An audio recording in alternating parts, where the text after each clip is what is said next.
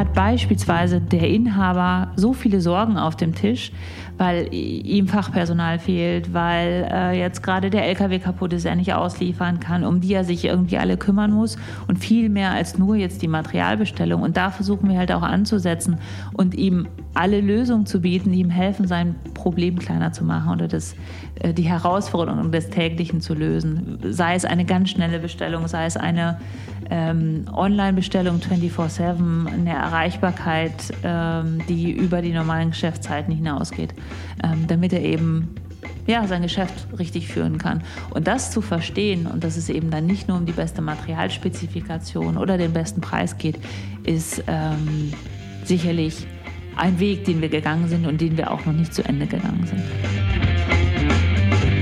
Servus zusammen und herzlich willkommen bei 7 Meilen Marken, eine Entdeckungsreise durch die wunderbare Welt der deutschen Marken. Maßgeschneiderte Marken, jung oder alt, berühmt oder weniger bekannt, die im übertragenen Sinne genau wie die mythologischen 7 Meilen Stiefel dem Träger ermöglichen, 7 Meilen in einem einzigen Schritt zu bewältigen. Ich spreche mit den Experten, die diese deutschen Marken lenken, um zu erfahren, wie sie ihre Marken, ihr wertvollstes immateriales Kapital entwickeln und managen. Mein heutiger Gast ist Global Head of Strategy, Markets und Development bei ThyssenKrupp Materials Services. Der größte Wertstoffhändler und Dienstleister der westlichen Welt beschäftigt 20.000 Mitarbeiter und beliefert über 250.000 Kunden weltweit. Das Unternehmen, das sich inmitten einer Modernisierungs- und Digitalisierungsphase befindet und einen strategischen Richtungswechsel zu Materials as a Service Dienstleister anstrebt, muss aber teilweise immer noch Kundenbestellungen per Fax annehmen. Schon während der Schulzeit wusste meine Ansprechpartnerin, dass sie eine Ausbildung als Werbekauffrau anstreben würde. Dieses frühe Interesse manifestierte sich darin, dass sie die Wichtigkeit von Markenerlebnissen erkannte, in ihrem Fall zum Beispiel mit Salamander Schuhen, und ein Faible für die Mercedes-Schrift hatte. Ihre Karriere nach der Schulzeit startete sie in Werbeagenturen, wo sie acht Jahre lang Erfahrung sammelte und berufsbegleitend ein Studium in Marketing und International Management an der Westfälischen Wilhelms-Universität Münster begann. 2003 folgte durch ein Praktikum bei Kraft der Schritt auf die Kundenseite, woraufhin Positionen in Communications, Marketing und Vertrieb bei Parador, 2020 Technologies und Silfox Holding folgten. Seit 2016 ist sie bei ThyssenKrupp. Wir reden über ihre vierwöchige interne Pitch-Initiative, die Goldene Regel, den War for Talent und darüber, was zu tun ist, wenn man mit München, Berlin und Hamburg konkurrieren und Leute nach Essen lochen will. Herzlich willkommen, Kersten Hoppe. Kersten, eine, was mich interessieren würde, ich habe gesehen, ähm, nach der Schule hast du erst gearbeitet, oder? Bevor du studiert hast. Ja, richtig. Ich, ich habe es auch gemacht, so. Ähm, es würde mich interessieren, wie war es damals? Was waren die, die ähm, Gedanken dahinter, dass du gesagt hast, okay, ähm, ich will mich dann äh, irgendwie erst arbeiten, ja. oder? Ja. Ähm, ganz ehrlich, ich hätte gar nicht gewusst, was ich hätte studieren sollen. Also in der Schule, ähm, in der, ja, ich sag mal, Berufsorientierungsphase bin ich irgendwann über diesen Job Werbekauffrau gestolpert. Also die klassische damals kaufmännische Ausbildung in einer Werbeagentur. Und äh, da ist eigentlich schon die Faszination für Werbung, dann aber auch für Marken entstanden. Und bei mir war das ab der 11. Klasse total glasklar, dass ich genau das machen möchte und gar nichts anderes. Und es gab keine, keinen Optionsraum in meinem Kopf für ein Studium damals. Und äh, ja, darauf habe ich dann alles ausgerichtet und ausgelegt und wollte unbedingt eben diese Ausbildung machen, weil das wirklich der Wunsch war. Wo, wo, wo, kam das her? Was war damals die Auslöse dafür, dass es dann so, okay, das ist die Zukunft, da muss ich hin? Ja, ähm, ich glaube, es liegt ein Stück weit auch in meiner Persönlichkeit, dass ich ähm, unheimlich neugierig bin. Neugier ist für mich ein positiv besetztes Wort. Ich sehe das gar nicht negativ und mich äh, immer mit Dingen beschäftigt habe, die ähm, viel Wandel hatten, die viel Abwechslung geboten haben. Und hey, meine Eltern hatten wahrscheinlich den Plan, wie so alle Eltern haben, mach was Vernünftiges Kind, geh zum Finanzamt oder zur Behörde. Und zum Wohle meiner Eltern habe ich mir das auch angeschaut. Da war mir nur ganz schnell klar, dass ich verrückt werde, wenn ich jeden Tag ähm, schon weiß, was den Tag über passiert. Und in dem Berufsfeld der Werbung habe ich dann eben ganz viel gefunden, wo man viel mit Menschen zu tun hat, viel mit ähm, Kommunikation nach draußen, viel damit, dass man ähm, schöne Geschichten auch erzählen kann und dann eben auch das Thema Marke unterstützen kann. Das war so der Grund dahinter, warum ich irgendwann sehr, sehr klar in dieser Berufswahl war. Hättest du damals schon eine, eine Lieblingsmarke, wo du gesagt hast, oh, ich finde toll, was sie da machen mit, die, mit ihrer Marke und Markenführung oder Kommunikation? Ähm, ich glaube, eine wirkliche Lieblingsmarke war es nicht. Ich war generell fasziniert von ähm, dieser Welt der Marke und diesen starken Ankern. Ich weiß, dass so gerade im Hinlaufen auf die Ausbildung mir so ein paar Elemente ganz extrem entgegengekommen sind, äh, wie beispielsweise auch schon damals von ähm, damals der Marke Mercedes die Schrift, die eigens für Mercedes kreiert wurde und diese wahnsinnige Wiedererkennung ähm, und die Identifikation eigentlich ähm, ermöglicht haben. Das fand ich total faszinierend. So ganz früher, also mein erstes Markenerlebnis, glaube ich, war, als ich noch ganz klein war, da gab es mal die Schuhmarke Salamander. Ja. ja äh, ich weiß nicht, ob du sie ja, kennst, ja, aber genau. ja.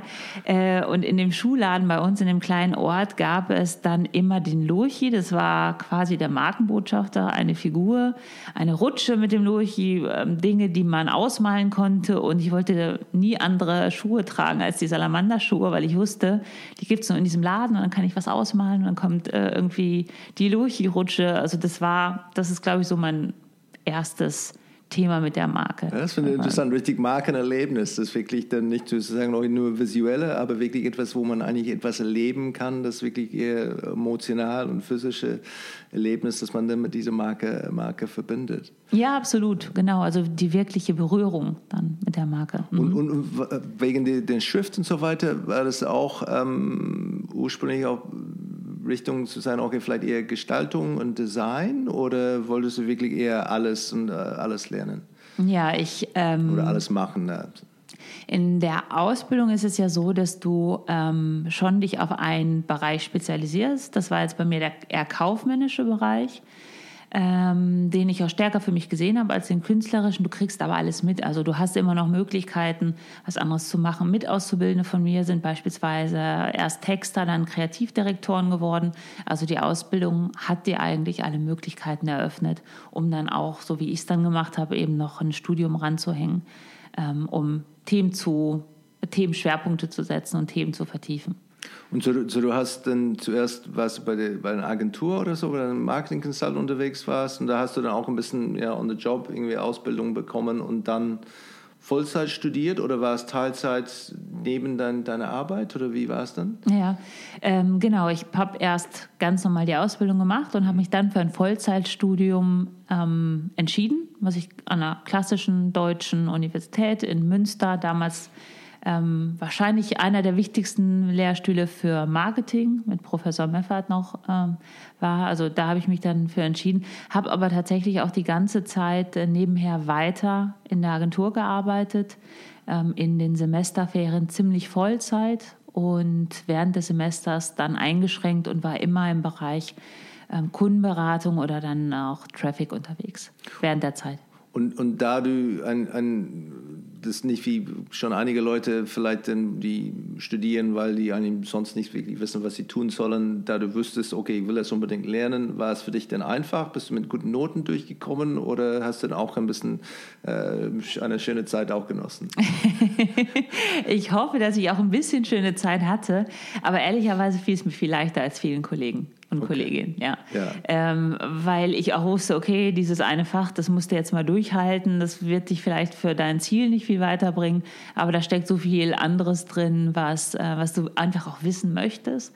Und äh, deswegen fiel es mir wahrscheinlich ein bisschen leichter, mich zu motivieren und halt auch trotz der ehrlicherweise ziemlich anstrengenden Zeit wegen der ganzen Arbeit, ne, ähm, das Thema nicht zu lang werden zu lassen. Also mit dem Ziel, ich will danach auch wieder einen Job und äh, weiterzumachen, dann auch durchzuziehen. Ja. Und du hast dann eine, eine Praktikum gemacht bei, bei Kraft. War das Teil von das Studium oder hast du das irgendwie nach dem Studium gemacht? Das war am Ende des Studiums. Ich habe ähm, ja viel Agenturerfahrung gehabt, auch dann wirklich durchs Arbeiten und habe mir irgendwann dann mal strategisch überlegt, okay, jetzt musst du vielleicht auch mal gucken, wo du später hin möchtest und habe dann ähm, festgestellt, die Welt der Agenturen und dann auch deren Kunden, also hauptsächlich Mittelstandskunden, damals kennst du ganz gut.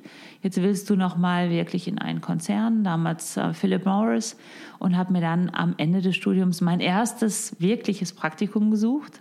Ich glaube, das äh, ist im Moment auch für Studierende schwer vorstellbar, dass man so ein Praktikum im Studium macht, ja. aber das war es tatsächlich und muss feststellen, dass ich damals dann festgestellt habe, oh Gott, das ist überhaupt gar keine Welt für dich weil ich durch die recht lange Zeit in der Agentur schon äh, sehr selbstständig war, sehr selbstständig arbeiten durfte, viele Projekte mitleiten durfte oder auch leiten durfte und dann damals festgestellt habe, Mensch, hier brauchst du erst zwei Beförderungsstufen. Damals war das zumindest der Fall, um einen äh, Antrag unterschreiben zu dürfen, um einen Brief zu versenden. Wow. Und ja. da habe ich gesagt, das geht nicht. Also in dem Moment habe ich für mich entschieden, das geht nicht. Das ist keine Welt, in der ich mich jetzt dann nochmal wieder zurechtfinden würde. Und bin dann ähm, den Schritt sehr bewusst gegangen und habe mir eben das erste Betätigungsfeld nach dem Studium im Mittelstand gesucht. Okay, aber so, so, es war nicht so irgendwie ähm, Kundenseite, das war nicht die erschreckende, es war eher, und es war eher diese hierarchische äh, Sachen und von wie ganz große Konzerne oder Multinational-Konzerne, die äh, das war eher, was ein bisschen abgeschrocken hat. Richtig, wobei die Kollegen waren super, die Themen waren auch ja. super, aber das war irgendwie so, das war so ein Schlüsselerlebnis, wo ich gesagt habe, ähm, ja, das, das ist es vielleicht nicht, obwohl die Marke, ich habe damals im Marketing, im Kaffeemarketing für Jakobs Krönung gearbeitet, natürlich auch eine Marke ist mit wahnsinniger Strahlkraft und ähm, mit einer ganz großen Bedeutung auch sehr lange in Deutschland. Also jeder kannte die Werbung und diese damals, ähm, intern hieß es immer die Half-Cup-Kampagne, wo halt der falsche Kaffee ausgeschenkt wurde bei einem Familienbesuch und alle Tassen blieben halb leer. Das war so ein Bild, was irgendwie auch meine Jugend mitgeprägt hat. Ne? Also ganz starke Bilder einfach auch. Ja. War es dann die, diese Entscheidung jetzt, okay, ähm, Mittelstand, ähm, Gab es denn andere Kriterien, die erfüllt werden müssen oder was war dann der nächste, nächste Schritt und wie mhm. hast du das dann äh, entschieden? Mhm. Äh, für mich war ein ganz wichtiger Schritt Internationalität. Das war der zweite Aspekt in meinem Studium. Ähm, neben dem Marketing habe ich noch International Management studiert und auch da vielleicht getrieben durch eine gewisse Neugier hat mich die Vielfalt immer fasziniert und gerade der Austausch mit möglichst vielfältigen Kollegen äh, jeglicher Nationalität und Couleur und der Austausch der Gedanken ähm, im Angericht. Deswegen wollte ich unbedingt eine internationale ähm, Rolle haben und ähm, dann auch das Thema wirklich Marke. Also dass ein Unternehmen eine Marke besitzt, pflegt, die als Wert versteht und auch ähm, genauso ausbaut.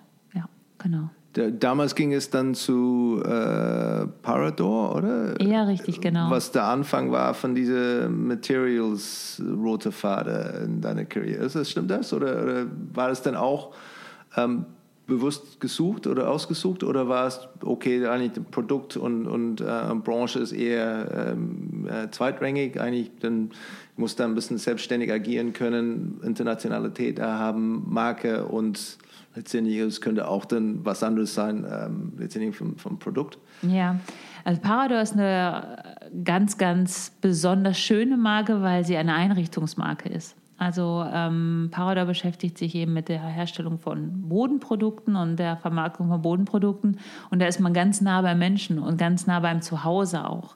Und äh, hat da viel, viel Emotionalität, die man mit in diese Marke und die Markenwerte legen kann. Und äh, kann halt über die Produkte ähm, einem Menschen das schönste Zuhause schaffen. Und deswegen war das etwas, womit ich mich äh, sehr gut identifizieren konnte. Also es war mehr als nur irgendein Produkt. Ähm, da stand auch ganz viel hinter, was mir persönlich gut gefallen hat.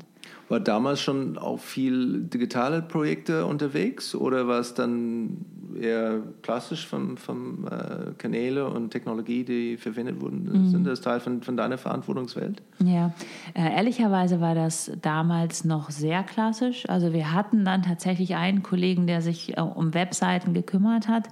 Meine Rolle damals war ähm, internationales Marketing.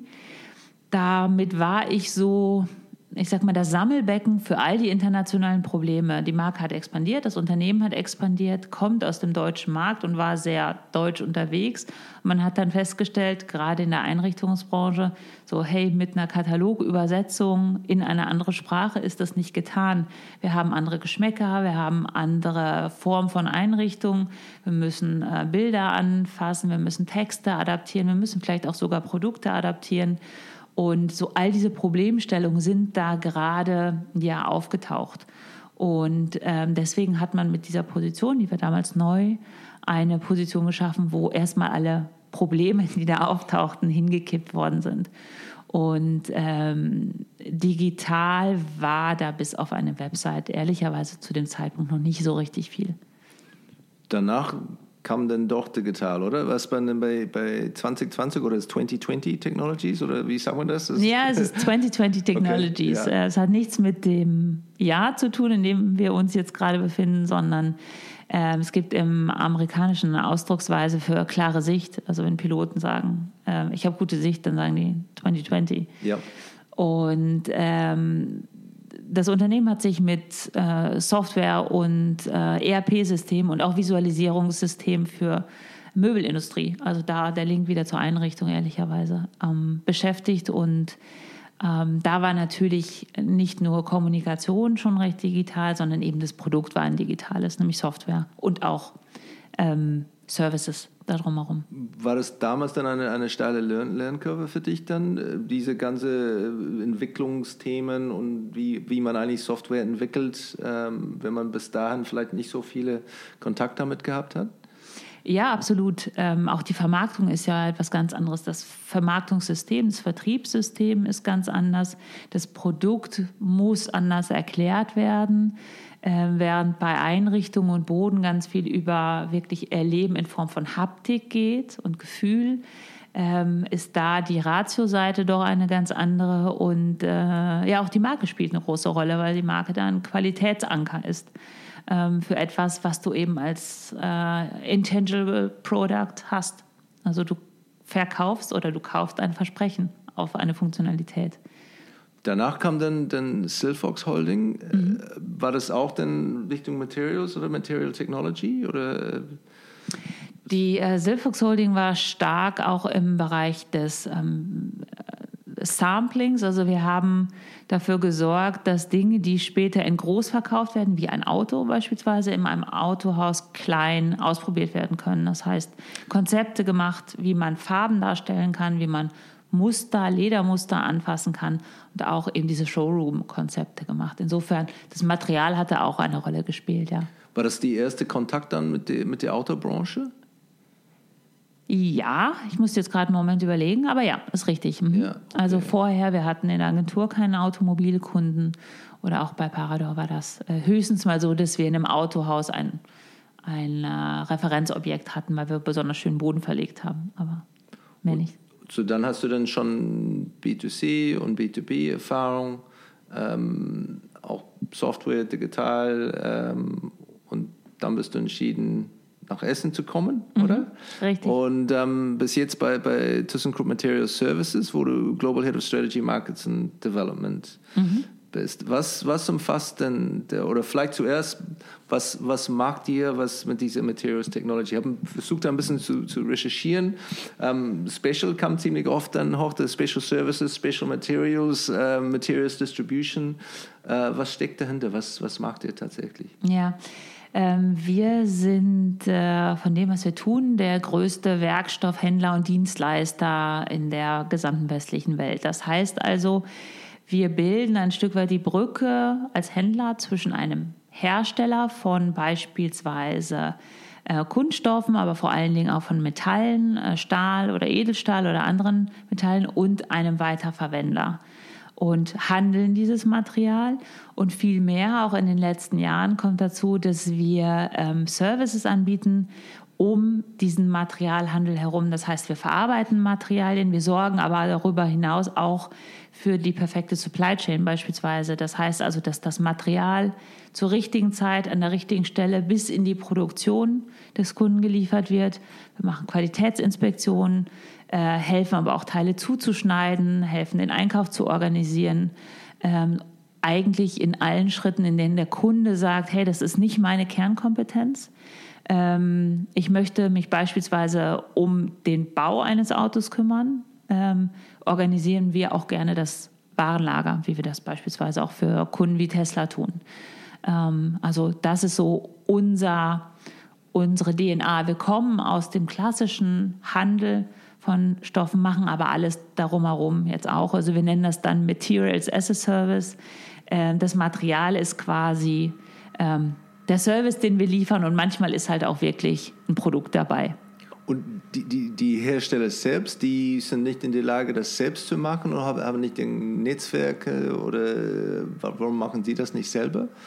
Ich glaube, das ist eine ganz klassische Handelsfunktion, die es ja auch in anderen Bereichen gibt. Du überbrückst mit dem Handel ja immer eine Zeit Brücke beispielsweise oder auch ähm, eine Dimensionierung. Also der Hersteller hat große Stückzahlen und wir sind in der Lage, durch die Verteilerfunktion kleine Stückzahlen just in time direkt zu liefern, was ein Hersteller, der irgendwie, wenn ich jetzt mal an ein Stahlwerk denke, einen großen Hochofen betreibt, der immer hocheffizient ausgefüllt sein muss.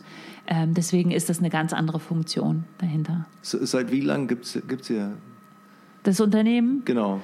Ähm, erste Anfänge des Unternehmens gibt es seit mehr als 120 Jahren. Okay, so ich gehe davon aus, dann ursprünglich war eher diese persönliche Kontakte und was man kannte und wahrscheinlich alles per Post und dann irgendwann kam Fax und ich, aber es, jetzt dann kann ich vermuten, dass es dann wirklich alles deutlich digitaler läuft und dass es eine Art, eine Art digitale Marktplatz oder, oder Platz zur Verfügung stellt, wo alles dann irgendwie über eure Plattform, äh, Plattformen läuft? Das ist eine ganz spannende Frage, weil tatsächlich in der Ausbaustufe, die du gerade beschrieben hast, ist das noch nicht so. Ähm, die Branche in Summe ist vielleicht noch etwas konservativer unterwegs. Es gibt tatsächlich noch Faxe. Es gibt wirklich? Wow, ja, okay. es gibt noch Faxe, ja. die wir natürlich bei uns dann digital annehmen, äh, das schon und auch ja. digital weiterverarbeiten. Ähm, es gibt und auch das ist ganz wichtig und es wird es auch immer geben, viel persönlichen Kontakt, viele Menschen, die auf Mensch-zu-Mensch-Ebene miteinander kommunizieren. Aber natürlich sehen wir auch hier ganz klar den Trend ähm, zu digitalen Tools. Du hast gerade gesagt, Plattformen und Marktplätze. Ähm, das ist etwas, was sicherlich zunehmen wird. Das wird den, ich nenne es jetzt mal klassischen Handel, ähm, sicherlich nicht in den nächsten Jahren ablösen, aber wir tun alles dafür, um unsere ähm, Prozesse und unsere Daten genau dafür vorzubereiten und auch vor allen Dingen unsere Menschen dafür vorzubereiten, ähm, weil die Anforderungen an den Vertrieb, die Anforderungen an einen Innendienst, aber auch die Anforderungen ans Marketing und an die Kommunikation sind halt ganz andere als noch vor 10, 15 Jahren als große B2B-Konzern, dann gehe ich davon aus oder kann ich davon ausgehen, dass ihr dann eine begrenzte Zahl von, von Endkunden habt oder Kunden, mit denen ihr kommunizieren müsst? Ja, ähm, tatsächlich ist es in dem Bereich von Material Services gar nicht so begrenzt. Wir ähm, haben so circa 250.000 Kunden weltweit. Wow, okay, ich habe irgendwie 250 erwartet. Okay, aber ja, 250.000, ja, okay. Da sind natürlich auch etliche der großen OEMs drin, äh, von denen man sagen würde, die zählt man nur einzeln. Aber wir beliefern halt mit dem, was wir tun. Und das ist genau die Herausforderung und auch die Kunst ähm, auch den kleinen Handwerker um die Ecke, der auch sein Material braucht, um eine Maschine zu bauen, um eine Treppe zu bauen. Und das eben weltweit. Also wir sind ähm, in mehr als 40 Ländern unterwegs und so summiert sich das alles wirklich. Und deswegen ähm, ist das deutlich mehr als vielleicht manchmal im äh, B2B-Umfeld ist, ist auch da der Pareto-Prinzip da unterwegs oder, oder noch extremer, dass eigentlich 80 Prozent von eurem Umsatz kommt von eher 20 Prozent von den Kunden oder ist es noch eine kleine, kleine Gruppe? Ganz Pareto ist es nicht, aber äh, da gibt es natürlich auch Gefälle. Absolut, das ja. ist richtig, ja. Was war damals dann der, der Briefing da ganz am Anfang, wo du als diese Stelle angenommen hast, wo das heißt, okay, jetzt da, Frau Hopper, das ist unser Ziel ähm, oder dein Ziel, ähm, das hätten wir gerne, dass du das wuppst äh, für uns. Äh, was da ist dann, äh, was war es dann damals? Hm. Das ähm, Ziel war damals, als ich hier gestartet bin, äh, durfte ich die Nachfolge von einem ganz tollen Kollegen antreten, der 44 Jahre ähm, den Job hatte und 44 Jahre für diese Company gearbeitet hat. Und das Ziel, ehrlicherweise, des Briefing war, äh, wir wissen eigentlich gar nicht, was er alles im Kopf hat und so hat. Und wir sind total glücklich, wenn wir das irgendwie gecovert kriegen, wenn er in Rente geht. Das war so das Briefing. Ähm, wenn man dann aber reingeschaut hat in die Struktur und in das, wo wir mit äh, Kommunikation und Marketing standen, dann konnte man schon festhalten, dass nicht unbedingt alles State of the Art war. Dass wir uns auch in dem Bereich in Form von digitalen Marketing eigentlich noch gar nicht bewegt hatten. Dass wir natürlich Webseiten hatten, aber ehrlicherweise ähm, ganze Vokabularien fehlten im Team. Über Lead-Generierung hatte noch niemand gehört und es ist jetzt vier Jahre her, also es ist nicht ewig lang her. Ähm, über andere digitale Kanäle hatte noch nie jemand äh, was gehört. Wir haben uns nicht wirklich damit beschäftigt, wie man Vertriebsunterstützung digital auch aus einer Kommunikation- und Marketingfunktion heraus machen kann. Und äh, insofern habe ich mir dann das Briefing ein Stück weit selber in die Bücher geschrieben und habe damit ehrlicherweise auch offene äh, Türen eingerannt. Mit groß äh, Modernisierung mit große M irgendwie groß geschrieben, oder? Klingt so schon ein bisschen, dass er im Vordergrund äh, stand. Ja, absolut. Ja. Das ist so. Genau. Musst du denn, denn aufstocken da mit Kollegen? Ähm, hast du denn Funktionen dann geinhouse, die vielleicht es früher nicht gab? Oder habt ihr zuerst dann äh, mit externer Partner dann äh, äh, zusammengefreundet? Ja. Ähm, wir haben vor allen Dingen hier versucht, intern erstmal nochmal Netzwerke zu spinnen. Also intern heißt im Konzern. Da gab es auch Bereiche, die schon weiter waren. Also wir haben äh, dort so versucht, die, die Kräfte zu vereinen und das, was da ist, schon zu suchen und äh, nutzbar zu machen. Dann sind es eher auch äh, Partner von außen, Agenturen, mit denen man gearbeitet hat äh, oder arbeitet und auch ähm, unsere Kollegen aus dem sogenannten DTO, dem Digital Transformation Office. Das war eine neu gegründete Einheit, die sich generell von innen heraus um die digitale Transformation der ähm, BA, also der Business Area, ähm, kümmert und haben da eben versucht, viel aufzusetzen und dann eben die Kollegen, die wir intern haben, mitzunehmen, zu schulen, ähm, weiterzubilden, um das zu erreichen. Ist diese, diese Digital Transformation Office oder, oder Unit, sind Sie dann für die Umsetzung verantwortlich oder, oder eher, eher bei Coaching und, und Beratung und wie man das generell macht? Oder tatsächlich setzen Sie Projekte dann um? Sie ähm, sind von der ersten Ideengenerierung unterwegs. Ich wollte gerade sagen dabei, aber das stimmt nicht. Die haben und treiben es immer noch Ideengenerierung, machen ganz klassisch äh, Prototyping, Pilotierung, gehen dann aber auch in den Rollout und in eine gewisse Umsetzungsverantwortung, ähm, wo dann irgendwann der Übergang in die Businesses fließend ist. Also wir haben sehr viele selbstständige Gesellschaften unter dem Dach und was wir hier zentral machen, ist immer ein, ein Angebot, was bis zu einer gewissen Reife oder bis zu einer Reife geführt wird und dann eben vom Business ähm, geowned wird. Ähm, aber auch da findet man natürlich Kollegen, mit denen man sich austauschen kann und in ein Coaching gehen kann und Leute, die eher Digital Natives sind, äh, die dann bei den anderen Themen helfen. Ja. Gibt es auch einen Austausch äh, unter die, die Töchter? Weil ich habe irgendwo gelesen, ihr habt schon, oder ThyssenKrupp hat mehr als, als 300 Töchter. Ähm, ich gehe davon aus, ihr seid einer von der größten davon, oder wirklich größte davon. Gibt es dann auch Austausch äh, mit anderen Töchtern oder ist es dann eher mit der Zentrale, wo dann irgendwie da, wo man dann Rat und Expertise und so dann, dann äh, abholt? Ja, den Austausch gibt es auf jeden Fall. Wir versuchen das auch immer. Ähm, sehr regelmäßig zu tun und einfach auch genau zu schauen, wo auf der Welt gibt es schon gute Ideen und gute Produkte und gute Services, gerade im digitalen Marketing beispielsweise. Äh, wenn wir so an unser Data-Driven Marketing-Konzept äh, denken, dann haben wir in den USA eine Einheit, die schon seit über 20 Jahren sehr erfolgreich einen Online-Materialshop betreibt ähm, die einfach schon ganz viele Dinge digital und online gemacht haben, äh, wo andere Gesellschaften weltweit äh, ehrlicherweise noch meilenweit von entfernt waren. Ähm, sei es Google Ads-Kampagnen, das klingt jetzt nicht aufregend, aber es haben einfach noch viele im Materialhandel ja, nie versucht. oder wirklich dezidiertes E-Mail-Marketing mit sehr genau ausgesteuerten Kampagnen. Ähm, und das versuchen wir natürlich, ähm, ich sage jetzt mal, über das Dreieck Zentrale zu finden und dann ähm, weiter zu verbreiten und die Leute dann auch zu vernetzen da sind Sie auch offen für, für diesen Austausch und teilen auch gerne Ihre äh, Erfahrungen und, und was Sie gelernt haben, das teilen Sie dann gerne mit? Oder muss man das zuerst, äh, zuerst nach oben gehen und das ist dann die, die, die Befehl von oben kommt, da hey, bitte unterstützt die, die Kolleginnen in Essen? Ja. Also ich glaube, wenn man so an Marketing- und Kommunikationsleute denkt, dann sind die per se ähm, wahrscheinlich mit die offensten Berufsgruppen, die man so findet. Und da haben wir ganz, ganz wenig Widerstand gefunden beim Teilen von Themen. Ähm, auf der anderen Seite haben wir natürlich auch Leute, die es annehmen müssen. Und manchmal ist man da ehrlicherweise auch ein bisschen der Prediger, der sagt, hey, wir sehen hier etwas, was kommt. Dann kommt auch schon mal die Antwort, ja, aber unser Kunde bestellt immer noch per Fax musst du sagen, ja, das tut er.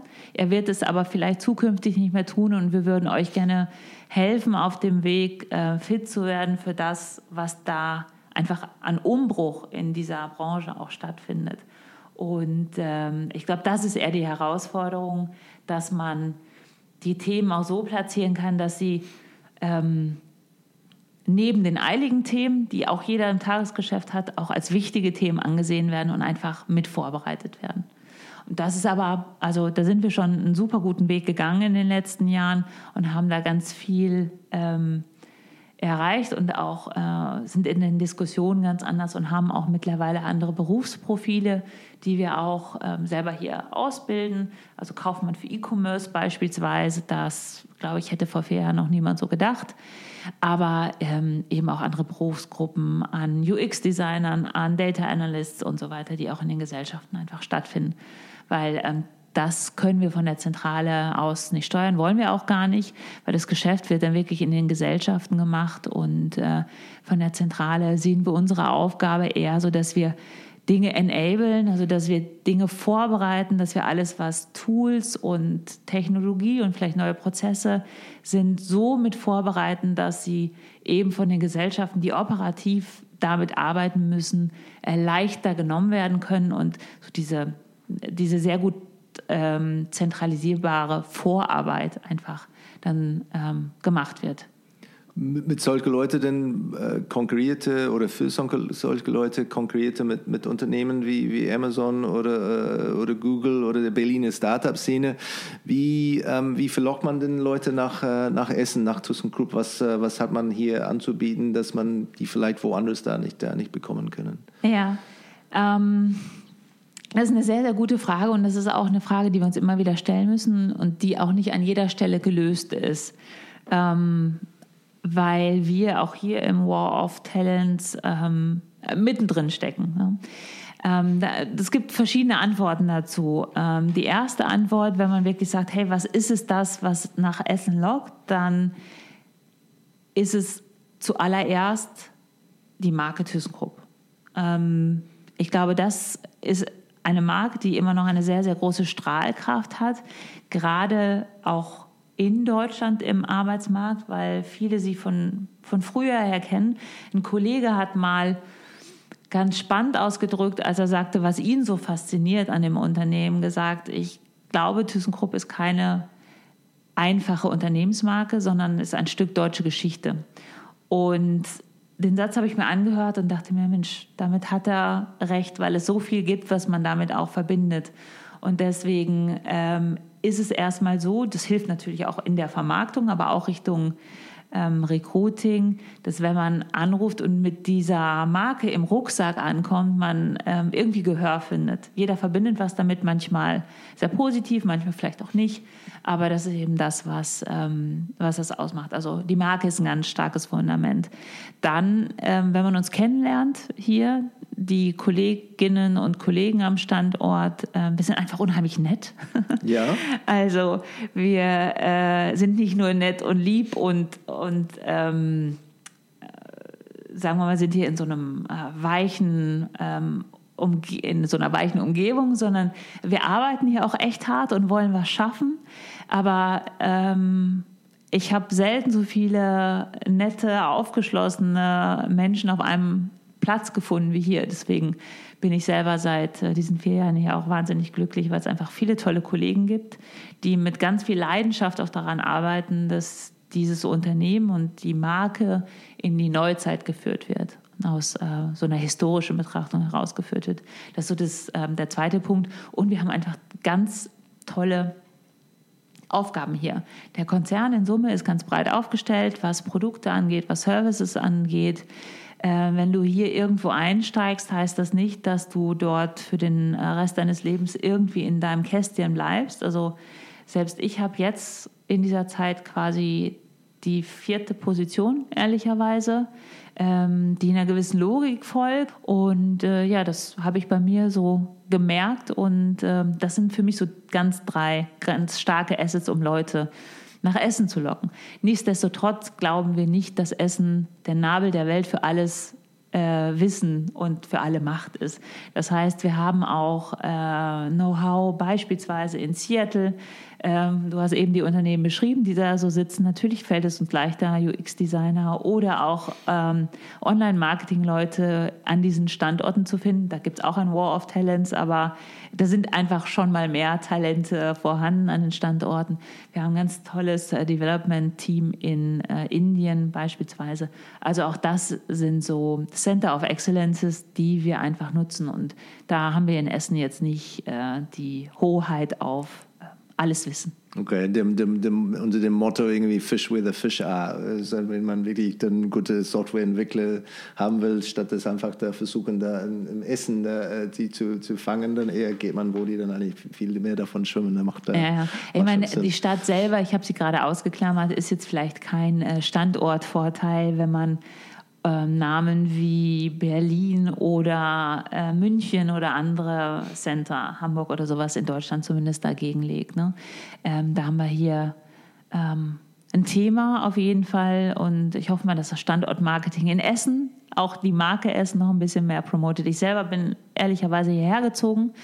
Ähm, am Anfang auch noch mit keinem Bild von Essen, ähm, beziehungsweise mit einem, das hieß ja, wahrscheinlich bleibe ich da mal für drei, vier Monate, bis ich dann irgendwie einen Platz gefunden habe, wo ich wirklich wohnen will. Nachdem ich Essen kennengelernt habe, habe ich festgestellt, ich möchte hier wirklich wohnen. Ähm, die Stadt bietet ganz viele und vor allen Dingen auch super nette Menschen, die so aus dieser Ruhrpott-Mentalität kommen und einfach äh, viel anpacken und unheimlich nett sind und äh, ganz aufgeschlossen. Und das macht das Leben hier echt lebenswert. Ich habe äh, ziemlich viel Zeit mit äh, oder bei äh, Digitalagenturen äh, verbracht äh, und in Ringer ein bisschen mit das, das Thema Digital Transformation, weil mhm. für mich digital ist Technologie oder ein Kanal. Ähm, es geht eher um, um, die Transformation selbst. Ist das auch, wie es dann eigentlich äh, betrachtet wird bei ThyssenKrupp? Wird, wird er eigentlich transformiert und digital gehört dazu oder gibt es parallel zu der Digital Transformation Office gibt es auch ein Transformation Office oder eine strategische Weiterentwicklungsfunktion? Wie, wie, wie macht ihr das hier? Ja, ähm, als allererstes brauchst du natürlich erstmal eine Idee fürs Geschäft und für die Weiterentwicklung, wie du es gesagt hast. Und ähm, Deswegen sind die strategischen Leitplanken oder diese Idee, die ich eben schon mal kurz skizziert habe von Materials as a Service, für uns Leitgedanken, auf die eben die anderen Themen einzahlen. Digitalisierung, der Digitalisierung willen hilft keinem, sondern sie muss eben zielgerichtet eingesetzt werden und ist Teil der Gesamttransformation des Geschäfts. Ähm, du hast eben schon mal das Thema Plattformen angesprochen die sehen wir im Moment noch nicht so aktiv, aber wir wissen alle, es gibt die Amazons und auch die Alibabas gerade dieser Welt und wir wissen einfach nicht, ähm, wann es vielleicht eine Materialplattform gibt, die funktionieren kann. Wir bereiten uns aber mit allem darauf vor und digital ist ein totaler Enabler, ist auch ein Treiber für viele Kulturthemen. Die Transformation ist aber viel größer. Also sie umfasst ehrlicherweise alles. Also, aber immer ausgehend von der Idee, was sind die Kundenanforderungen der Zukunft, ähm, die wir erfüllen müssen, welche Customer Pain Points wollen wir erfüllen und was können wir davon tun und welche Stärken, die wir haben, können wir selber ausnutzen, um ähm, das besser zu tun als alle Wettbewerber. Das ist immer das Ziel wenn man so eine, eine, eine riesige und, und langjährige Unternehmen oder, oder alte Unternehmen äh, umstrukturieren will oder transformieren will, ähm, muss man auch ein bisschen experimentierungsfreudig sein. Wie schafft ihr das? Oder gibt es sowieso schon diese, diese Kultur, wo man sagt, hey, letztendlich probiert das. Wissen wir auch nicht, ob das funktioniert. Probieren Sie es aus, ähm, werden wir herausfinden. Oder muss man ein bisschen mit Vorsicht genießen, vor, vor allem wenn man eine neue Rolle hat, ob man tatsächlich sowas irgendwie, äh, ein, ein abenteuerliche Projekte wagen will. Oder wie, wie ist diese, diese Kultur? Ja, ähm, da muss ich ganz ehrlich sagen, es gibt auf jeden Fall beide Welten.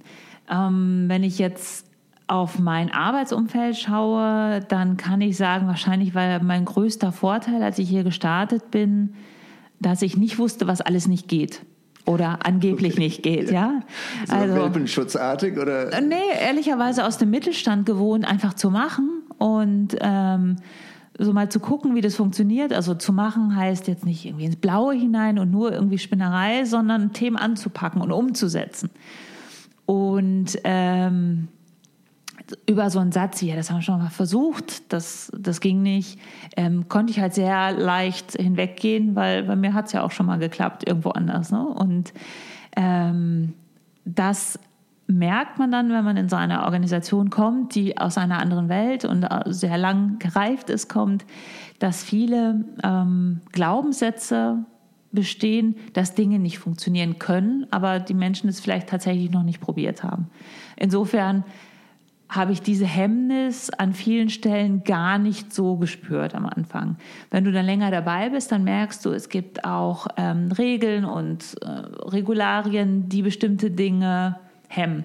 Ein Beispiel, was wir jetzt gerade kürzlich gemacht haben, wir haben festgestellt, dass wir, wenn wir an Innovationen denken und wirklich daran auch mal zu scheitern und mutig zu sein und Dinge auszuprobieren, eigentlich ein Problem beim Funding von solchen Themen haben, weil unsere unsere Funding-Prozesse, unsere Invest-Prozesse verlangen immer ein Business Case und eine ROI-Rechnung und dann wird eben per Wasserfall geprüft, was kommt am Ende raus und wenn dieser Antrag oder diese Berechnung gut genug ist, gibt es das Geld.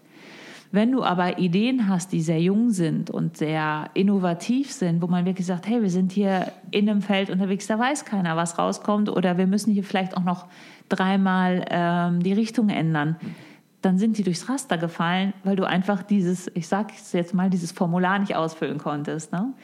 Und äh, genau dafür haben wir jetzt einen neuen Prozess geschaffen, einen Investment-Pitch-Prozess, ähm, der wirklich im Herzen unserer Organisation ist, wo äh, wir es erlauben, um in einem Stage-Gate-Verfahren wirklich um ein erstes Funding für, die, äh, für den Bau eines Prototypen zu pitchen dann sitzen da Investoren, das sind die unsere... Höhle die Löwenartig denn, oder genau, wie kann man mir das vorstellen? Ja, so ein ja. bisschen. Äh, unsere Investoren, das sind unsere Leiter der verschiedenen Geschäfte, die halt in dem Moment auch direkt schon den Connect herstellen können, so, oh, das könnte für mein Geschäft ähm, spannend sein oder nicht. Und die haben dann ihr quasi persönliches Budget und können die Idee dann fanden und wenn genug Geld zusammenkommt, dann geht es halt in den nächsten Schritt und für den dann von Prototyp in Pilotierung gibt es halt das nächste Funding. Also dann wird nochmal erklärt, okay, was haben wir gemacht? Das ist der Test, das haben wir mit den Kunden getestet.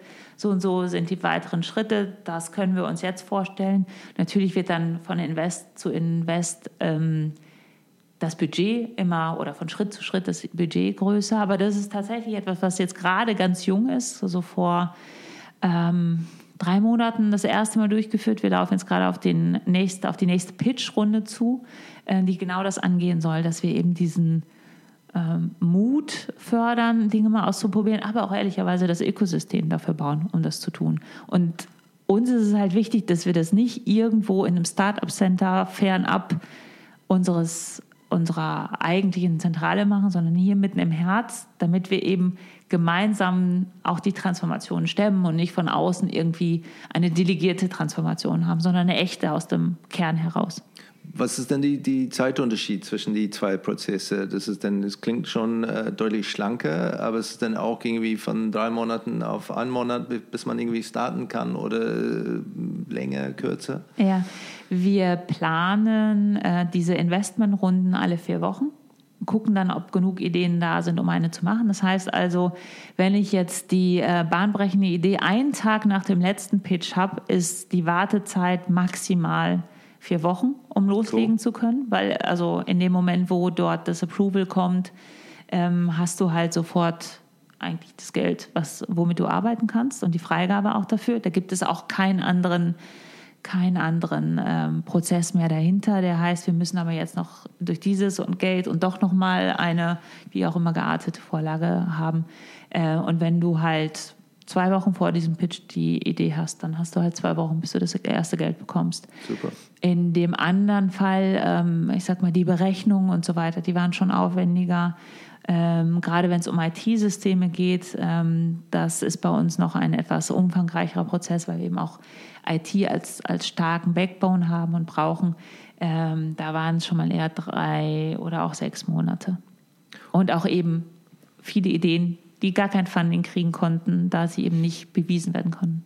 Sind, sind die Pitches dann äh, geclosed ja, oder, oder dürfen jeder irgendwie, wenn sie sagen, ich würde auch gerne hören, was die anderen Kollegen da pitchen, kann man auch dann vorbeischauen oder mhm. ist es dann eher geschlossenen Raum und dann irgendwie dann ein bisschen äh, geheim gehalten? Ähm, in der ersten Runde haben wir es wirklich in einem geschlossenen Raum gemacht, ähm, allerdings um den Prozess einmal auszuprobieren und auch die Leute, für die das auch neu ist, ein bisschen zu schützen, weil das äh, war schon was ganz anderes. Die nächsten Runden werden aber öffentlicher. Genau. Also ich weiß nicht, ob ähm, ganz viele Leute jetzt Interesse haben, dazu zu schauen, aber wir haben auf jeden Fall schon gehört davon. Wir haben jetzt auch ähm, das ganze Thema hier intern breiter promoted. Das erste war auch ähm, ganz im im Sinne von Design Thinking. Es war ein Ansatz, den wir mal ausprobiert haben, den wir jetzt noch fein geschliffen haben, den wir jetzt iterativ einfach weiter ausbauen. Aber im Gegenteil, also wir wollen das ganz öffentlich machen und je mehr Leute von den Ideen hören und äh, je mehr Leute auch dadurch vielleicht Inspiration kriegen für eigene Ideen, desto besser ist das. Das, das finde ich richtig spannend. Was ist denn die Rolle von Marke in dieser dieser Prozess? Wie seid ihr da vertreten? Bei die, ähm, seid ihr auch Teil von der, von, die, äh, von der Committee oder von der Entscheider? Ähm, wie wird es da berücksichtigt, ob es tatsächlich zu, zu eurer Marke passt oder, oder was ihr denn, äh, wie ihr das da macht? Ja. Ähm, die Marke, ähm, beziehungsweise ich jetzt in meiner Funktion, ich bin ja sowohl für Marke zuständig als auch eben für die Strategie, deswegen bin ich da ähm, nicht nur am Tisch, sondern auch ein Treiber des ganzen Themas. Ähm, die kommt immer ins Spiel, wenn wir über unsere Kunden sprechen, weil all das, was wir tun, ähm, muss natürlich zum Markenversprechen von ThyssenKrupp und von Material Services passen, äh, wo wir unserem Kunden versprechen, also es äh, fängt damit an, äh, we advance our customers bei und dann kommen eben viele Themen, von denen wir versuchen, unseren Kunden zu helfen. Das heißt also, die Themen, die dort gepitcht werden, müssen immer und zuallererst einen Customer Pain lösen und müssen auf jeden Fall auch in dem Wertekanon, den wir für ThyssenKrupp äh, für uns definiert haben, ähm, passen und können nicht eine ähm, billig zusammengezimmerte Lösung sein, die auch äh, nicht nachhaltig in Ordnung ist und nicht ökologisch ist. Also das sind so Raster, die sind äh, total klar, die sind aber ehrlicherweise auch gar nicht als Regeln festgeschrieben, weil die intern so gelebt sind, dass man, also ich habe sowas noch nicht gesehen, wo man sagen würde, oh, das passt jetzt aber gar nicht. Ähm, äh, insofern, ja, das ist eine spannende Frage. Darüber habe ich jetzt so noch nie wirklich nachgedacht, aber da, da kommt einfach nichts, weil ich glaube, diese, diese Kernelemente der Marke, ähm, wir beschreiben das ja mit dem Engineering Tomorrow Together, einfach auch äh, sehr, sehr inhärent sind und sehr gelebt sind schon. Aber eher organisch oder gibt es tatsächlich die Programme, wo uns sagt, okay, wir, wir stellen fest, ähm, nur 30 Prozent von den Mitarbeitern weiß das, was für sie heißt oder wissen überhaupt, was unser Markenversprechen ist, was das für sie in, in, in ihrem Job dann äh, bedeutet? Oder ist es etwas, sie, nee, letztendlich dann war immer so, ist wirklich dann, die, die kapieren das? Ja. Ähm, da gucke ich mal einmal ein Stück zurück und zwar auf das Jahr 2015. 2015 äh, gab es den großen Markenrelaunch bei ThyssenKrupp und auch die ähm, Strategie ja, unter der Klammer One Brand. Also ThyssenKrupp, du hast es eben selber gesagt, hat ganz, ganz viele Tochterfirmen, ganz viele Unternehmen, die dazu äh, gehören und das war sehr lange gar nicht erkennbar, weil auch äh, kommunikativ nicht integriert. Also äh, viele Zukäufe aus der Vergangenheit, die äh, mit ihrer eigenen Marke und ihrer eigenen Markenidentität auch noch am Markt unterwegs waren. Und es war einfach äh, für das Unternehmen sehr lange kein Fokus auf diese Markenarbeit zu setzen, ähm, sondern man kam eher aus der klassischeren Kommunikationsrolle. Man hat Stakeholder, Shareholder und die Presse sehr gut kommunikativ bedient. Die Marke war ehrlicherweise ein Stück weit ein Stiefkind. Und im Zuge dieses Markenrelaunch ähm, ist dann eben ganz viel gestartet worden und auch unter, ja, ehrlicherweise viel Schmerz für viele Unternehmen wurden sehr viele Marken auch eingesammelt von Unternehmen, die eben keine große, äh, starke Marke irgendwo waren, sondern ähm, eher kleinere lokale Marken und man hat dann eben ein Rebranding ähm, auf ThyssenKrupp vorgenommen. Und das geht natürlich nicht, wenn du einfach nur sagst, wir nehmen jetzt das alte Schild ab und wir hängen da ein neues dran, sondern dahinter steckt ganz, ganz viel von diesen ähm, Themen, ganz viel interne Kommunikation, viele Workshops. Damals liefen die sogenannten ETT-Workshops, also was heißt Engineering Tomorrow Together für dein Unternehmen, für deine Abteilung, aber auch für dich persönlich. Und das sind äh, Themen, die da sehr ernst genommen worden sind und die sich jetzt eben noch weiter fortführen durch auch interne Kommunikation, Aktivitäten, Aktionen und ähm, ähnliche Themen verstehe ich.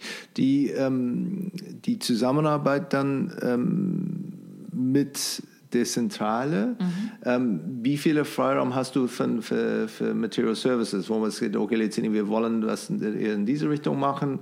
Ähm, Gibt es eine gewisse, gewisse Freiraum, wo es dann eher, okay, du weißt, wo die Parameter sind und das ist dann, da darf man nicht irgendwie bewegt, aber hier ein bisschen weiter links, das geht schon. Äh, wie, wie ist da die Zusammenarbeit ähm, generell mit, die, äh, mit der Markenführung von, äh, vom Konzer auf Konzernebene? Ja, ähm, wir alle sind ja zusammen das, was die Marke ausmacht, also auch die Kommunikatoren. Und so ist die Marken-Community auch immer getrieben worden. Das heißt, wir sind da in einem engen Austausch. Äh, wenn man jetzt in die unternehmerische Freiheit schaut, dann gibt es eine goldene Regel, die heißt Never Touch the Brand.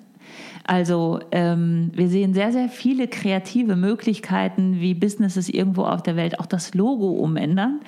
Ähm, das kommt immer aus, ich sage jetzt mal, Good Intentions, ja. Dann wird halt auch mal die Farbe angepasst, sehr kreativ. Oder wir haben ja drei Ringe und einen Bogen. Die werden auch schon mal anders angeordnet oder so, ja. weil es halt gerade in dem Layout hochkant nicht passte, deswegen macht man es irgendwie anders, ist ja immer noch alles drauf. Also wie gesagt, immer good intentions, aber das ist natürlich was, wo wir alle gemeinsam sagen, das geht mal nicht. No ja, okay. Ähm, was aber die Tonalität der einzelnen Geschäfte angeht, auch in Bildsprache, ähm, auch in Ausdrucksweisen, wie digital ist man, wie konservativ ist man, da gibt es natürlich Guidelines und Parameter, aber ähm, das entspricht dann auch der Individualität der Geschäfte, dass wir eben beispielsweise jetzt eine IoT-Gesellschaft haben, also eine Company, die schon nur IoT-Geschäft macht. Die sind äh, ein bisschen moderner und frischer unterwegs als vielleicht die Kollegen, die im, im Kraftwerksgeschäft äh, Großanlagen verkaufen oder ähnliches. Also das ist schon so angepasst, dass eben auch die äh, Parameter, die wichtig sind, also wofür die Marke steht, auch individueller gelebt werden können. Habt ihr auch diese, diese Adidas, Adidas-Thema? Äh, Gibt es denn Länder, wo man irgendwie als Thyssen Crop irgendwie benannt wird oder unterwegs ist? Oder ist es dann eigentlich weltweit? Habt ihr das tatsächlich umgesetzt, dass alle wissen, wie man das äh, zumindest die, die Konzernname auszusprechen hat?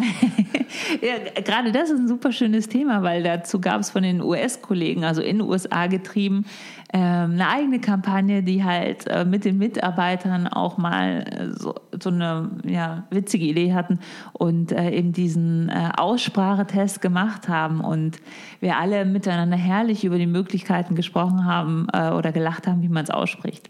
Ähm, das ist halt ein echt schwieriger deutscher Name, ja, und ähm, die Kampagne dazu war einfach auch für Aufmerksamkeit. Ehrlicherweise behelfen wir uns intern da schon oft und sagen einfach äh, TK. We are TK. Okay, und das, das ist, äh, ja. sehr viel internationaler ja. und, und einfacher. TK, sondern TK. Ja, ja, genau. Okay, ja. genau. Ja. ja, Unternehmenssprache ist Englisch. Ähm, das heißt, auch selbst hier in Essen rede ich natürlich viel Deutsch, wenn ich hier unterwegs bin, aber ich erstelle eigentlich so gut wie keine Präsentation oder ein Dokument mehr, was dann auf Deutsch ist, damit ich es einfach ähm, sofort auch weltweit nutzen kann und mit den Kollegen teilen kann. Also die Teams, in denen wir arbeiten, dann schon auch eher ähm, internationaler sind. So, da gibt es auch dann diese, diese Austausch, nicht nur innerhalb vom Konzern hier von einer Abteilung in der andere oder einer Töchter in der andere, sondern wirklich dann auch von anderen Ländern oder Regionen äh, innerhalb Konzernen, äh, dass man wirklich dann überall, wenn man Englisch kann, dann kommt man überall da zurecht. Ja, sollte man, genau. Ja. Mhm. Gibt es eine Marke, die ihr als, als Benchmark verwendet oder eine, eine deutsche Marke vielleicht, das hat, das hat wirklich besonders beeindruckt da die letzten letzte paar Jahren, äh, die ihr, wie gesagt, entweder offiziell oder inoffiziell als Benchmark verwendet oder anschaut? Wenn wir uns als Konzern vergleichen, dann tun wir das natürlich mit anderen Konzernen, die Markenführung schon sehr, sehr gut leben und auch die Heterogenität im Geschäft gut leben. Das ähm, ist beispielsweise auch äh, eine Konzernmarke wie Siemens, die ähm, das, was ich eben beschrieben habe, also die Unterschiedlichkeit auch von Zukäufen und so weiter, einfach mit einem ganz konsistenten Bild so hinbekommt, dass man es äh, Siemens nicht übel nimmt, dass sie eben auch eine Kraftwerkssparte haben, aber eben auch Haushaltsgeräte verkaufen. Das geht irgendwie und das machen sie wirklich schon sehr gut. Und das ist etwas, wo wir sagen, das äh, ist sicherlich eine Benchmark, was die Markenführung in einem DAX-Konzern auch angeht. Ähm, was mich persönlich auch unheimlich begeistert, ehrlicherweise in Form von Marke, ist das, was Mercedes in den letzten Jahren hinbekommen hat, von einem doch eher etwas angestaubteren ähm, Anbieter von Autos für Wohlhabende, die konservativ unterwegs sind, also so ähm, fasse ich es vielleicht mal ein bisschen überspitzt zusammen, hin zu einem echt modernen Markenbild von einem Mobilitätsanbieter. Da passiert ja unter der Motorhaube, also quasi im Konzern ganz viel mit all den Unternehmen, die sie noch dazu gekauft haben. ich finde, das ist wahnsinnig klar im Markenbild, ähm, im CD der Autos, also in, in, der Gestaltung der Autos. Und diese Transformation, die das Unternehmen eben, die nennt es ja auch nicht digitale Transformation, sondern eben hin zu einem anderen Geschäftsmodell, die äh, Mercedes dort führt, äh, finde ich super beeindruckend und ähm, ich finde, die kriegen es ganz klasse hin, die Kernwerte und das, wofür die Marke stand, noch so zu äh, behalten, dass sie wirklich schön übertragbar sind auf das Neue. Also die verleugnen sich nicht, die mussten sich keinen neuen Namen geben. Auch das hat man ja in der Vergangenheit oft gesehen, dass man von Themen, die als nicht mehr lösbar schienen, die Preußack wurde zu TUI oder ähnliches, sich einfach auch ein ganz neues Gesicht gegeben hat. Ähm, das haben sie jetzt nicht gemacht. Ähm, hatten eben auch eine sehr starke Marke. Und das ist für mich ein persönliches Vorbild, wo ich sage, hey, wenn uns das mit ThyssenKrupp gelingt, ähm, dann oder gelingen würde, wäre es großartig, ja. Aber da seid ihr schon gut unterwegs, oder? Durch diese, diese Rebranding vor, vor ein paar Jahren. Das ist wirklich, das war zumindest, ich gehe davon aus, irgendwie der erste Schritt in diese Richtung und dann wird es dann konsequent so äh, äh, weiterentwickelt. So es ist nicht, dass es, ob er noch eine irgendwie radikale Schritt nehmen muss, oder? Es ist dann, läuft jetzt. Ja, es ist ja nie ein Selbstläufer, da wird viel für getan, aber klar, wir, wir tracken das auch. Wir schauen natürlich, äh, wofür steht die Marke oder wofür wird sie wahrgenommen, was sind, äh, was sind Markenattributionen, was schreibt man uns zu. Und da hat man schon äh, eine deutliche Entwicklung ähm, gesehen von einem Stahlkonzern eben hin auch zu ähm, mehr Innovationen, mehr Engineering.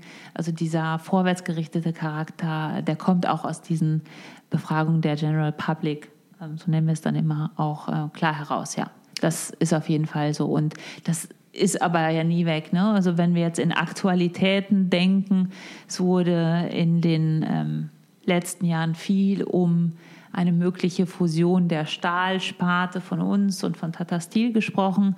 Und auf einmal war die Presse immer wieder voll mit Schlagzeilen über den Stahlkonzern ThyssenKrupp, der wir faktisch nicht waren, sondern Stahl ist ein ganz wichtiger Bestandteil, aber einer von fünfen. Und das ist natürlich was, was dann in der Wahrnehmung sofort natürlich auch wieder Ausschläge hat und man einfach auch als Marketier da hart weiter dran arbeiten muss, dann auch die anderen ähm, Themen weiter zu spielen und die anderen Attribute, die man in der Marke sieht und die für den Kunden wichtig sind, auch weiter hochzuhalten. ähnlich wie, wie Siemens habt ihr auch mit dem Thema Aufsplittung, äh, Aufsplittung oder, oder, oder Carve-outs äh, irgendwie beschäftigt ihr euch.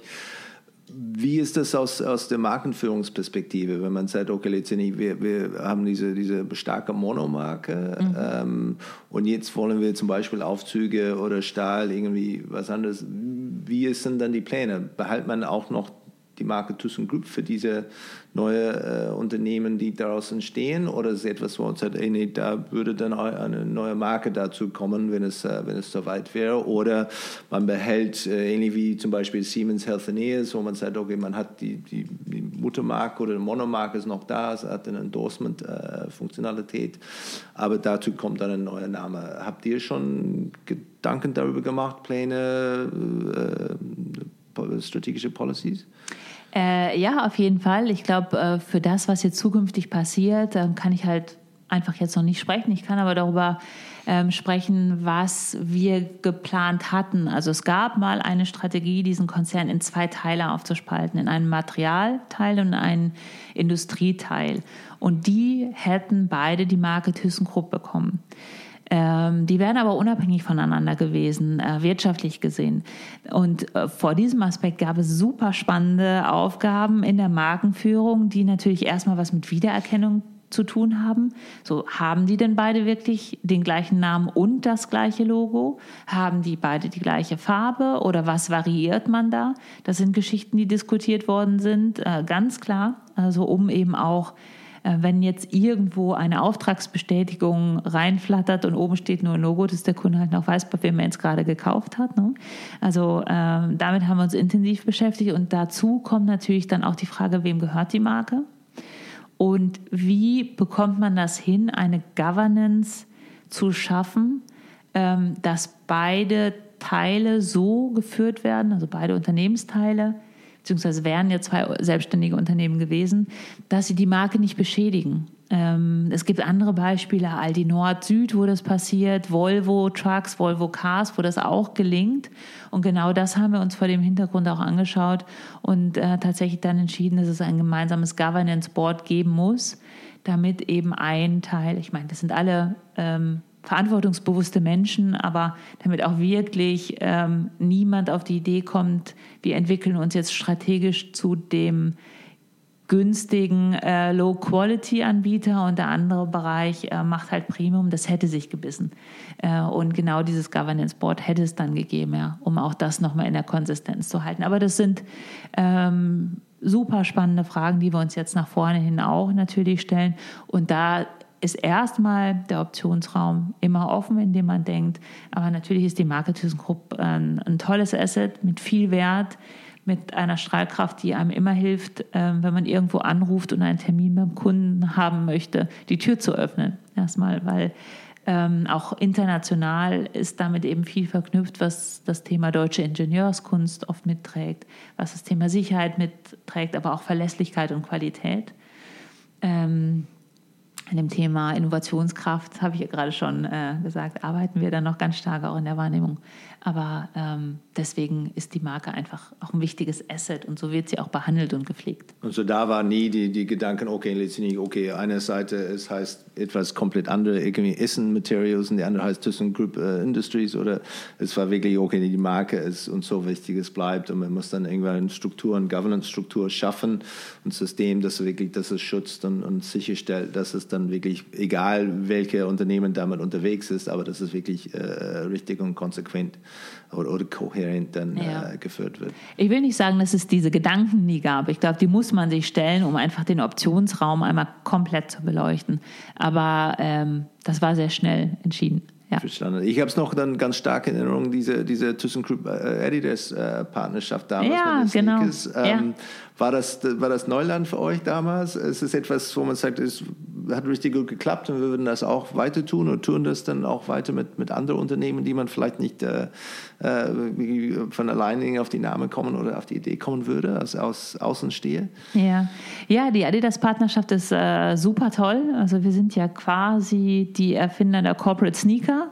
Also Adidas hat für uns, das war der erste Schritt, einen eigenen Sneaker äh, entworfen, das eben auch im Zuge dieser Markenneupositionierung, weil wir eben ähm, damals ähm, in der Vielleicht war es eine glückliche Lage waren, dass wir keine unendlichen Budgets hatten. Also das Thema, dass wir einfach aus dem Vollen schöpfen konnten und Deutschland und die Welt mit unseren Markenkampagnen zuschütten konnten, gab es nicht. Also mussten wir unter dem Aspekt, mit Geld kann ja jeder, ähm, kluge Ideen entwickeln, wie wir die Marke nach außen tragen. Und äh, ein allererster Ansatz, der nicht nur nach außen wirkt, sondern auch nach innen, sind unsere Mitarbeiter. Wir haben 160.000 Mitarbeiter weltweit, die natürlich Markenbotschafter sein können und auch oft sind. Und die Adidas-Kampagne und die Partnerschaft zielte eben darauf ab, dass wir unsere Mitarbeiter eben auch mit einer ähm, ja, Corporate Wear ausstatten können, äh, die sichtbar zeigt, woher sie kommen. Wir haben eine sehr starke Farbe mit dem ThyssenKrupp Blau, ähm, eine Signalfarbe schon fast, hätte ich gesagt, also ein sehr leuchtendes Blau, was an Schuhen super aussieht, was an Softshelljacken und Sporttrikots, an ähm, anderen Themen, Sporttaschen und so weiter äh, gut aussieht. Und ähm, die beiden Marken passten einfach auch richtig gut zusammen und auch die Menschen dahinter passten gut zusammen, sodass man sagen konnte, ja, die beiden äh, Konzerne können diese Partnerschaft eingehen und ähm, haben es eben auch dann mit viel, viel Leidenschaft gemacht. Und diese Kollektion gibt es auch immer noch. Also diese Partnerschaft ist nicht beendet. Wir haben einen, einen Werbemittelshop, wie wahrscheinlich jedes Unternehmen.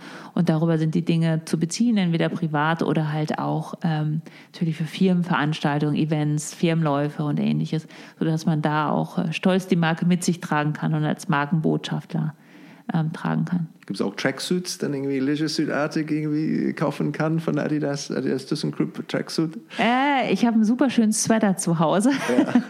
den ich äh, unglaublich gerne trage. Ja, ja, genau. Äh, gibt es. Sehr schön. Gibt es denn ähm, KPIs, die ihr verwendet, wo uns sagt, okay, letztendlich damit bemessen wir unsere äh, Markenwerte oder unseren Erfolg oder Misserfolg als äh, die Markenabteilung? Ja. Ähm, der Wert der Marke wird tatsächlich gemessen.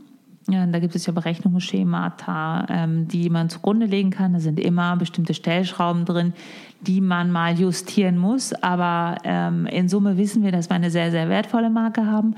Auch vor dem Hintergrund, was ich gerade gesagt habe, dieser Zweiteilung des Konzerns oder Themen, die rausgehen, muss man natürlich wissen, was das, was man rausgibt, auch wert ist. Darüber hinaus gibt es aber eben auch die Ziele in der Markenwahrnehmung. Wofür wollen wir wahrgenommen werden? Und durch regelmäßige Umfragen wird eben äh, das auch getrackt, wie man dort wahrgenommen wird. Ähm, das wirklich konkret auf die Marke bezogen. Also äh, welche Begriffe sind beispielsweise ungestützt die ersten, die genannt werden. Ähm, wie Zahlen, andere Attribute auf die Markenkernwerte, auch Engineering Tomorrow Together ein und so weiter. Das äh, läuft ganz regelmäßig. Darüber hinaus gibt es natürlich dann noch ähm, andere KPIs, die vielleicht weniger mit der direkten Markenführung zu tun haben, aber mit der Wahrnehmung des Konzerns und des Unternehmens, sodass wir monatlich eben uns die Medienlandschaft anschauen, ähm, analysieren, äh, wie und in welchem Konsent kamen wir vor, ähm, wie war die Tonalität und ähnliches. Was ist denn euer, euer wichtigster Touchpoint? Das für, für Kunden äh, oder wo wir dann irgendwie, da, da sind unsere Kunden, wie gesagt, wir haben dann über Salamander gesprochen, das war offensichtlich ein sehr wichtiger Touchpoint für, für die Kinder, äh, ja. vielleicht oder die Kinder von den Kunden, ähm, aber wie ist es für, für euch, wo es halt letztendlich, oder vielleicht unterschätzter Touchpoint, wo man sagt, boah, für, für dich vielleicht persönlich, ähm, am Anfang hättest du vielleicht nicht so geschätzt, dass das ein wichtiger Touchpoint ist für eure Marke, aber tatsächlich überraschenderweise das ist wirklich äh, für die Kunden wirklich sehr, sehr ähm, hochgeschätzt. Ja, ähm, unterschätzt ganz lange war der Touchpoint online und digital. Ähm, intern unterschätzt? Oder? Intern unterschätzt, ja. auf jeden Fall. Ähm, weil der wichtigste in Form von Entscheidungsträger ist gerade in meinem Bereich auch äh, immer noch ein Mitarbeiter, also der Mensch der ThyssenKrupp repräsentiert, der dafür steht, also für den Handel und für die Servicedienstleistung, die wir auch verkaufen, auch steht. Ähm, wir wissen aber sehr gut, dass durchschnittlich ähm, B2B-Käufer auch schon jetzt 70 Prozent ihrer Zeit vorab online verbringen. Und das ist äh, etwas, was ein total blinder Fleck war. Und da war auch die Präsenz nicht gut genug. Also man hat ähm, online verstanden als digitale Visitenkarte, so wie Webseiten irgendwann mal entstanden sind, aber viel weniger als Themen, die auch auf die Marke einzahlen müssen über ähm, Thought Leadership, über Engineering-Kompetenz, über Innovationskraft, über ähm, eben Inhalte, die auch begeistern und dann auch ähm, Kundenbeispiele, die gut funktionieren. Also ähm, so dröge es klingt, Case Studies sind immer noch viel wert, sind immer noch Gold in dem Geschäft, in dem wir unterwegs sind, aber eben ganz, ganz viel drumherum auch. Und das ist ein Thema, was ähm, sicherlich in der Wichtigkeit erst noch im Aufbau war und auch immer noch wichtiger wird.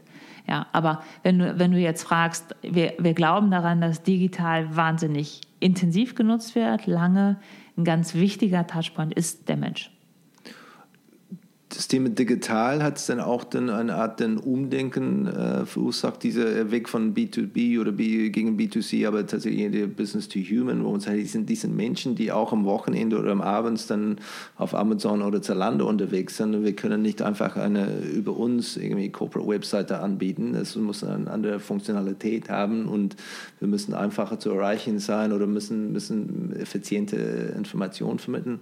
War da auch ein Umdenken da benötigt? Ja, absolut. Ähm, wenn wir früher an unsere Kunden gedacht haben, haben wir, glaube ich, sehr funktionell auch gedacht. Ähm, und in klassischen Schemata, das ist jetzt ein Einkäufer, der trifft äh, rational getrieben eine Einkaufsentscheidung morgens zwischen 8 und 5. Da sind wir ähm, weit darüber hinaus, sondern sprechen an vielen Stellen schon sehr intensiv über Customer und Personas, die eben auch ganz anders gelagert sein können, die genau das ähm, beschreiben, was du gerade gesagt hast. Wir haben ähm, viele kleine Unternehmen als Kunden, viele Mittelständler auch, aber wirklich auch viele Kleinstunternehmen. Und ähm, da hat beispielsweise der Inhaber so viele Sorgen auf dem Tisch, weil ihm Fachpersonal fehlt, weil äh, jetzt gerade der LKW kaputt ist, er nicht ausliefern kann, um die er sich irgendwie alle kümmern muss und viel mehr als nur jetzt die Materialbestellung. Und da versuchen wir halt auch anzusetzen und ihm alle Lösungen zu bieten, die ihm helfen, sein Problem kleiner zu machen oder das, äh, die Herausforderungen des Täglichen zu lösen. Sei es eine ganz schnelle Bestellung, sei es eine ähm, Online-Bestellung 24-7, eine Erreichbarkeit, ähm, die über die normalen Geschäftszeiten hinausgeht, ähm, damit er eben ja, sein Geschäft richtig führen kann. Und das zu verstehen und dass es eben dann nicht nur um die beste Materialspezifikation oder den besten Preis geht, ist ähm, sicherlich ein Weg, den wir gegangen sind und den wir auch noch nicht zu Ende gegangen sind. Ist das denn eure äh, größte Baustelle noch dann digital oder hast du dann gerade andere Themen, wo es geht um, um Markenentwicklung und, und Interfaces oder, oder Touchpoints, was halt digital läuft? Inzwischen ist es dann konsequent oder ein Programm, der einfach immer da ist, es ist nicht ein kurzfristiger Projekt, der irgendwann zu Ende kommt. Ähm, oder hast du dann, dann andere Baustellen, wo du sagst, nee, das ist der nächste Größe, was äh, auf uns zukommt? Ja. Ähm, ehrlicherweise ist digital, also all das in dem Ökosystem digital noch die größte Baustelle. Ähm, da hängt so unheimlich viel dran. Also digital äh, ist einmal ein Prozess, es sind Tools, es sind äh, Menschen, es sind Fähigkeiten, aber es ist auch ganz viel Inhalt, den du erstmal brauchst, um ihn zielgerichtet so auszuspielen, dass du denjenigen erreichst, den du auch erreichen möchtest. Das ganze Follow-up ähm, und so weiter. Da sind wir noch nicht da, wo wir sicherlich hin müssen. Aber das Gute ist, dass wir in einer Branche unterwegs sind, die da vielleicht noch ähm, etwas gnädiger ist im Moment als andere. Das heißt also, wir können ja auch die schönsten digitalen Tools anbieten, wenn unsere Kunden die im Moment noch nicht abfragen oder noch nicht brauchen, dann würden sie ja auch nicht helfen. Und wir haben noch sehr viele klassische Wege und auch die versuchen wir dann für den Kunden so easy wie möglich zu machen. Also da gibt es ganz viele Dinge, ähm, um über diese, um diesen Comfort Gap von, ich schreibe mal eben Fax, was ich schon immer gemacht habe, hin zu einem digitalen Weg auch in der Übergangstechnologie funktionieren. Also es muss nicht immer der Online-Shop sein, will ich damit sagen und Fax wird irgendwann dann vielleicht auch dann auch gefaced, dass es dann nicht mehr benötigt wird? Oder glaubst du, dass es immer noch ein, ein Lebensdauer von mindestens fünf Jahren hat? Ach, irgendwo wird man diese Geräte wahrscheinlich noch finden, aber ehrlicherweise, so wie es dann bei uns ankommt, ist es schon digital. Also aus dem geschriebenen Wort machen wir schon einen äh, digitalen Eingang.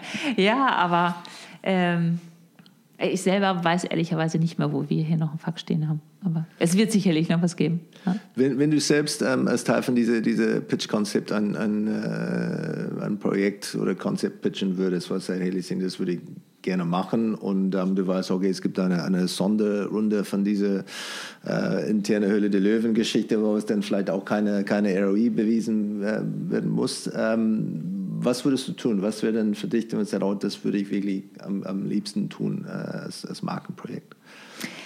Ähm, okay, das ist eine spannende Frage, weil die, diese Pitch-Runde ähm, dreht sich gar nicht um interne Themen, sondern immer um eine Kundenlösung. Also wir bauen dort Kundenlösungen.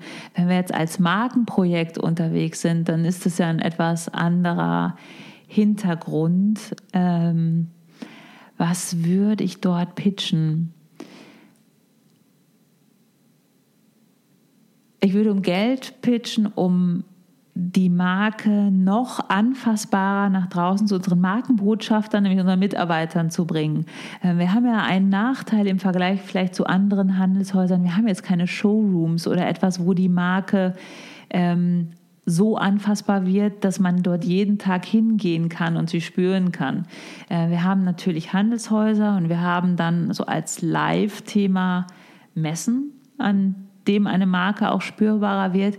Aber generell diese, ich nenne es jetzt mal fast, ähm, ja, ähm, Flagship Stores oder Showrooms, die gibt es bei uns nicht. Museum auch nicht? Nein, es gibt auch kein Museum. Es gibt kein Museum, nein. Ähm, das sind so Themen, da hätte ich Lust drauf, ja. Weil Campus hier ist wunderbar, das ist wirklich mhm. Architektur ist vom Feinsten. Das ist schon, aber gibt es denn auch für die, äh, für die Einheimischen zumindest, gibt einen Tag der offenen Türen, wo, wo, Leute oder Mitarbeiter ihre Freundeskreis dazu einladen können, äh, wie ich glaube München Rück macht das. Mhm. Äh, da stehen die Leute Schlangen, um da reinzukommen das war für mich dann ein bisschen ein Fremdkonzept, muss ich sagen, dass, dass ich irgendwie das Büro von einem Freund am Wochenende besuchen möchte. äh, aber es ist äh, augenscheinlich wirklich der große Renner da in München. Ähm, ja. Aber wir haben relativ regelmäßig Veranstaltungen, die auch irgendwie hier stattfinden, wie hier startet mal ein Lauf. Ähm, oder ähm, als Essen die grüne Hauptstadt Europas war, da hatten wir hier Urban Gardening und es war alles offen. Jetzt einen klassischen Tag der offenen Tür ähm, gab es hier am Campus noch nicht die Niederlassung und die ähm, verschiedenen Einheiten draußen. Also wir sind jetzt allein in meinem Bereich ja an knapp 400 Orten in der Welt. Da gibt es es schon häufiger. Aber das ist eine spannende Idee. Ähm, muss man mal gucken, ob das so gefragt wäre. Wir ähm, sind aber hier alles andere als Closed Shop. Das heißt, also ich hatte auch schon Besuch von neugierigen Eltern oder Freundinnen ja, cool. oder Freunden, ja. die ich äh, mitgenommen habe und denen ich hier das gezeigt habe. Wir haben hier zum Beispiel auch regelmäßig Führungen oder sowas. Also man kann so offiziell auch eine Campusführung machen. Äh, ein Tag der offenen Tür für die General Public ist mir ehrlicherweise noch nicht untergekommen, aber ist eine gute Idee, ja. Ja, aber ich glaube, in München Rich hat eine sehr beeindruckende Kunstsammlung. Das ist dann eher, was ist denn auch, glaube da auch eh eine von den größten ah, ja. Museum äh, oder Art Gallery äh, im Besuch ist. Ja, die findest du hier nicht. Ja, also ja. wir haben hier keine Insigien der, der Macht oder sowas. Aber dafür gibt es digitale Technologie, da kann man die ganze Geschichte irgendwie da digital darstellen oder, oder erlebnisartig dann Ja, genau. Und, das machen wir auch dann für Mitarbeiter schon ja, dass wir wirklich versuchen, diese digitalen Themen äh, anfassbar zu machen und Mitarbeiter, Aufsichtsräte und so weiter, äh, um da mal von, ja, das sind ja immer, das Problem ist immer, das sind Dinge, die du kaum siehst. Ne? Also wenn etwas genau. digitalisiert wird, hm, wie zeigst du es? Und ähm, da haben wir auch ähm, so einen Begriff für uns, also ähm, nicht etabliert, das wäre jetzt zu viel gesagt, aber so eben dieses digitale Spielfeld, der digitale Kindergarten, mal anfassen, ausprobieren, simulieren, selber mal eine Maschine steuern über die Themen. Das machen wir schon, damit äh, einfach klar wird, was da passiert. Ja, cool. Und wie großartig das ist, wenn man das erste Mal über einen Sprachassistenten Stahl bestellt. Ja, das kommt dann, äh, das sehe ich schon. Wenn, wenn du einen äh, Markenkurs für die Geschäftsführer des, äh, der deutschen Hidden Champions lehren würdest, mhm. ähm, wie würdest du benennen und, und worauf würdest du die, der, der Fokus, äh, Fokus legen? Ja, ein Hidden Champion ist ja ein Hidden Champion, weil er erstens was besonders gut kann, aber zweitens das so im Versteckten tut, dass er vielleicht auf die Marke äh, beziehungsweise die Kommunikation der Marke noch nicht so viel Wert gelegt hat, es vielleicht auch einfach nicht musste. Und ähm, der Name wäre wahrscheinlich äh, Marke als Asset, ähm, um klarzumachen, dass das, was die Leute geschaffen haben über ihre Championship, ähm, sich auch in dem, oft sind es ja Unternehmensmarken, die noch an an Namen wirklich hängen, an Unternehmensgründern oder ähnlichem, dass das ein wirkliches Asset ist, was gepflegt werden muss, was renoviert werden muss, was erhalten werden muss, wie eben auch die gute Maschine oder auch wie die Mitarbeiter, dass man das als Verständnis ähm, mal auf, aufwirft und dass das eben auch ein strategischer Erfolgsfaktor mehr und mehr sein wird nach vorne, weil auch da ist, glaube ich, in der Transformation der Märkte ähm, so viel unterwegs, dass wir eben dieses äh, Hidden vielleicht nicht mehr so lange sehen werden, wie es in der Vergangenheit war, da äh, immer mehr Transparenz generell in Märkte kommt, dass äh, ganz neue strategische Spieler auf dem Markt erscheinen werden, die einfach alte Marktbarrieren nicht mehr ernst nehmen und ähm, auch diese Hidden Champions angreifen werden. Und ich glaube, die Marke kann ein ganz wichtiger Anker sein ähm, in dem Behaupten und in dem Ausbau der Kraft. Und deswegen, äh, ja, das Postulat behandelt eure Marke wie ein Asset ähm, was ihr auch sonst pflegt und weiterentwickelt. Prima, ich glaube, da würden äh, ein paar Leute schon dafür äh, sich anschreiben, ähm, da teilzunehmen zu können. Kirsten, vielen Dank. Äh, fand ich richtig, richtig interessant und spannend, wirklich so diese langjährige Geschichte zu hören und was, äh, was ihr noch vorhabt, um wirklich nicht nur eine Geschichte zu haben, aber sondern auch ein, eine richtig gesunde Zukunft. Äh, vielen Dank für das Gespräch. Vielen Dank dir, John.